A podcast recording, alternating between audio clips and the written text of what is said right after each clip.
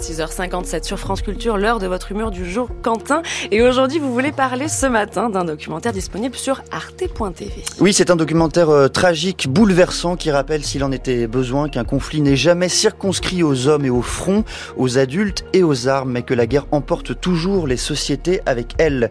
Ce film, donc signé Robin Barnwell, s'intitule Ukraine, les enfants volés.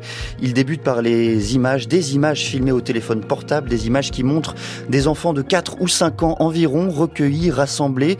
Et ce premier carton, dans toute l'Ukraine, depuis le début du conflit, des raptes d'enfants ont été signalés.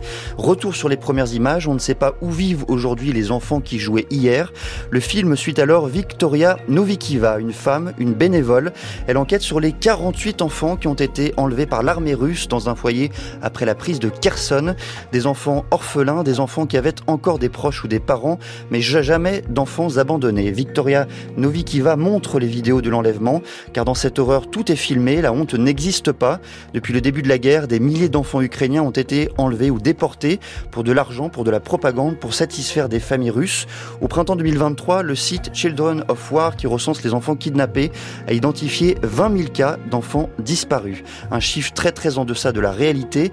Et de l'autre côté de la frontière, la Russie prétend déplacer ses enfants pour leur sécurité et assume ces enlèvements. Poutine y assistait d'ailleurs en, en personne à l'un de ces rassemblements où des enfants ukrainien défilait. Dans le premier tiers du film, une scène saisissante. On rencontre la mère de Victor, deux ans, qui a dû confier son enfant au foyer parce qu'elle ne pouvait pas le nourrir. Sur l'écran de téléphone de Victoria, elle reconnaît son fils déporté, le revoit pour la première fois dans des bras russes. Elle pleure, elle pleure longuement.